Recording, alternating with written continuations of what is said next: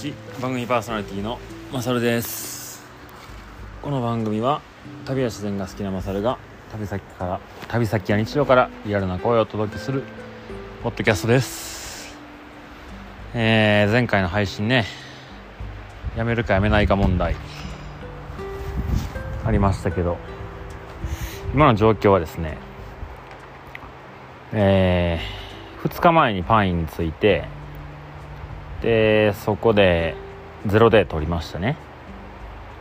で帰ってきて天気予報見たら、えー、町に着いたのが月曜日で、えー、火曜日ゼロで撮って考えようと思ったんですよね。で今日は水曜日です。で、えー、木曜日に雪予報なんですよ。ってことで宿代が高すぎたのもあって、えー、いろいろ連絡連絡というか、えー、情報取ってるとトレレンジェルが、えー、このパインの町にいてるってことになったんで連絡を、まあ、ダメ元で取ってみてね。ダメ元というかその連絡先がどこなんかなっていうので、まあ、Facebook のメッセンジャーで友達申請とかねしてないから見られるのかなと思ったけど、はい、返事いただきまして今日宿からエンジェルの家に来ました。でまあドネーションとしてね50ドル払っててくださいっていうルールなんですけど家ただの金持ちの家です。もうすげえよ。なんかもうよく分からへん。1階人住んでんのかなっていうぐらいこう物がなくて。で2階にウッドデッキあってお風呂はジャグジーでみたいなね。はいそのところに来て、えー、明日降ってくるだろう雪をとりあえずやり過ごそうというところまで来てます。でちょっとねそのやめるかやめないか問題なんですけどまだねここではやめれないというかやめないんですけど最後まで行くかどうかはまだ悩み中ですね。というのもですね、え、フラッグスタッフになんだかんだ、えー、辞めるにしても行かなきゃいけなくて行かなきゃいけないというか、まあ、そっからの方が LA に帰りやすいんですかね。街が大きいから。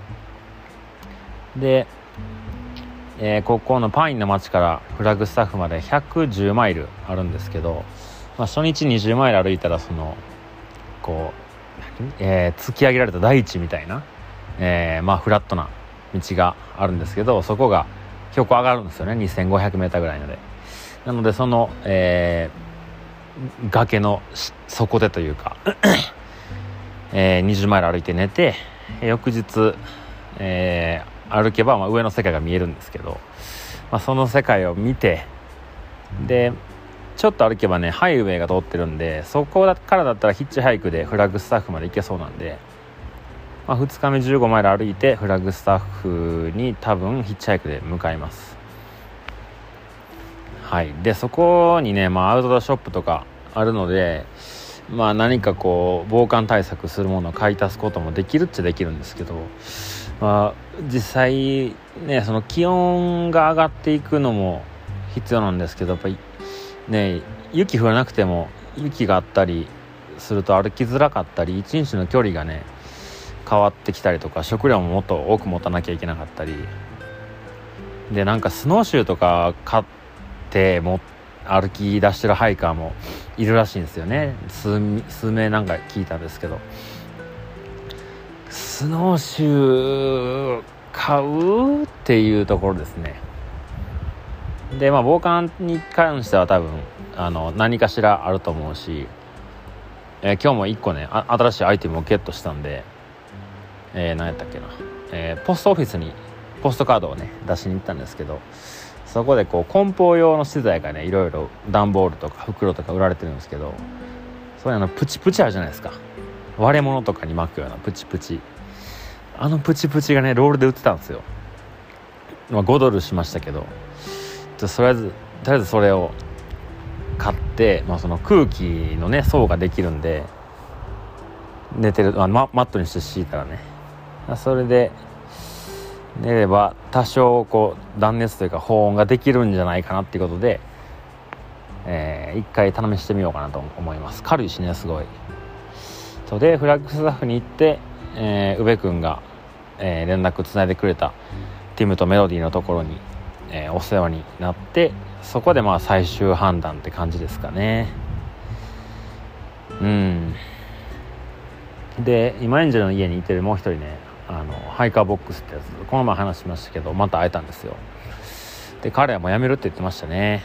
で、まあ、1ヶ月後にまた帰ってくるよみたいな。5月の頭ぐらいかな。って言ってましたね。うん。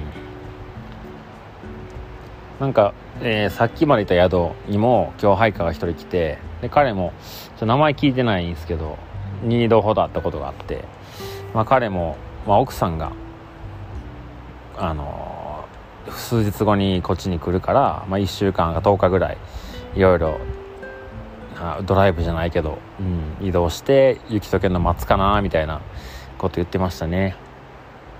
うん。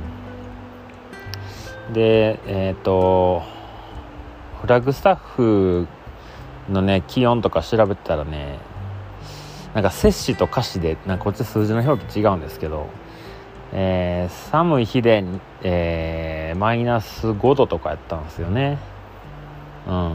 うん。であ夜ですよ。で日中は、えー、10度とか、まあ、10度ぐらいね日中あったらだいぶ雪も溶けるやろうしとかねなんかこう前向きに考えようとしてる自分はいるんですけど周りの配下たちの声を聞いたりとかするとうん、確かにそこまで無理していく必要ないよなとか。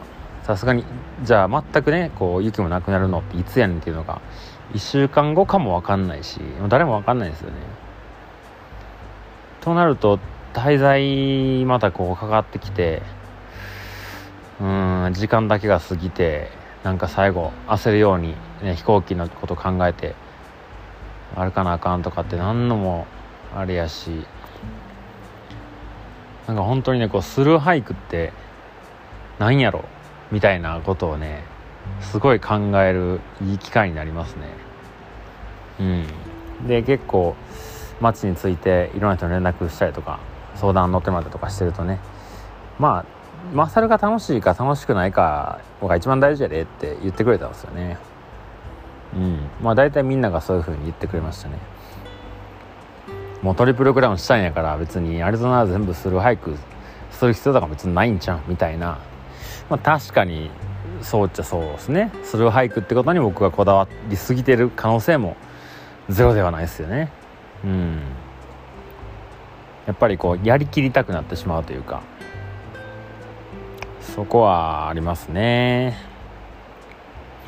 うん。なんかやっぱこうフラッグスタッフから100マイル歩いてグランドキャニオンを見てでそこから、えー、グランドキャニオン上がったらもうゴールまで100マイルぐらいなんで、まあ、そのイメージをねこうたまにしてしまうんですよね。ゴール着いた時の自分を。うん。まあいい顔してますね。僕の頭の中では。でもし歩かずに帰ったらなんかまあひょうひょうとしてるでしょうね。帰ってきちゃったみたいな。雪やから無理やったわっていうこうまあ諦めのき諦めた、えー、気持ちのいい顔してますね。うん。どっちもどっちもいい顔してるんで、まあ、フラッグスタッフに行ってからちょっと考えようかなと思います。はい。そんなとこですかね。だから今日も明日もゼロデイでございます。もう昨日おとつい泊めてもらってた B ラインゲストハウスってとこがねまあ高かったんですけどすごいいい部屋で。うん。広かったしね。あんなでかいベッド置かんでもよくねっていうぐらい縦にも横にも寝れるんじゃないかっていうぐらいのサイズにのベッドにもうクッション何個置いとんねんみたいな。123410個ぐらいクッションあったんちゃうかな。なんかアメリカって感じだなと思いましたね。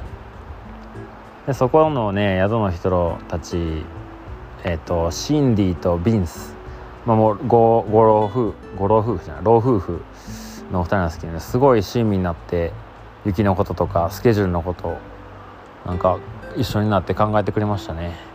うん。まあただ本当に僕今の日本人僕にとって、えー、1泊150ドルは高いっていう。はいそれだけです。本当にいいとこでした。うん。でえー、そうっすね。なんかこう思い返すとまだ20日ぐらいしか経ってないですけどいろんな人にお世話になってきたなって思いますよね。うん。なんか自分一人で歩い歩きにまあ来るんですけど誰かに助けてもらおうと思ってきてるわけじゃないんですけどやっぱヒッチハイクするとかうん。その宿の人にねこ相談乗ってもらえる人がいるとか、まあ、ハイカー同士情報交換し合うとかねなんかそういういろんな人のつながりがないとここの長い距離の自然の中の旅っていうのは難しいんでしょうね。うん、だからそれをこう痛感するからこそというか他の要素がね少ないんで携帯触るとかねなんか仕事するってものが取れる中にはないのでやっぱそういう本当にお世話になった人たちとかっていうところがこう色濃く残るんかもしれないですね。うん。そんなことをねふと思いましたね。今日めっちゃ天気いいんですよ。ハイキング日和ってやつですよこれ。昨日もハイキング日和でした、ね、気温もあったかくて夜もそんな寒くなくてね。明日これが雪降るなんて誰が信じれるんでしょうね。うんもうトレイルの方とかね今まで歩いてきたセクション標高下がったら花とか咲いてましたからね。もう春が来たと思ってみんな出てきたのに。明日夜はマイナス7度だそうですね。日中は1度か2度まで上がるって書いてましたけど。はいということで、えー、現状はそんな感じです。ではまた次の配信を。多分次の配信で決まるかな。うん。行くか行かへんか。最終決定でございます。それでは皆さん楽しい日々をお過ごしください。さよなら。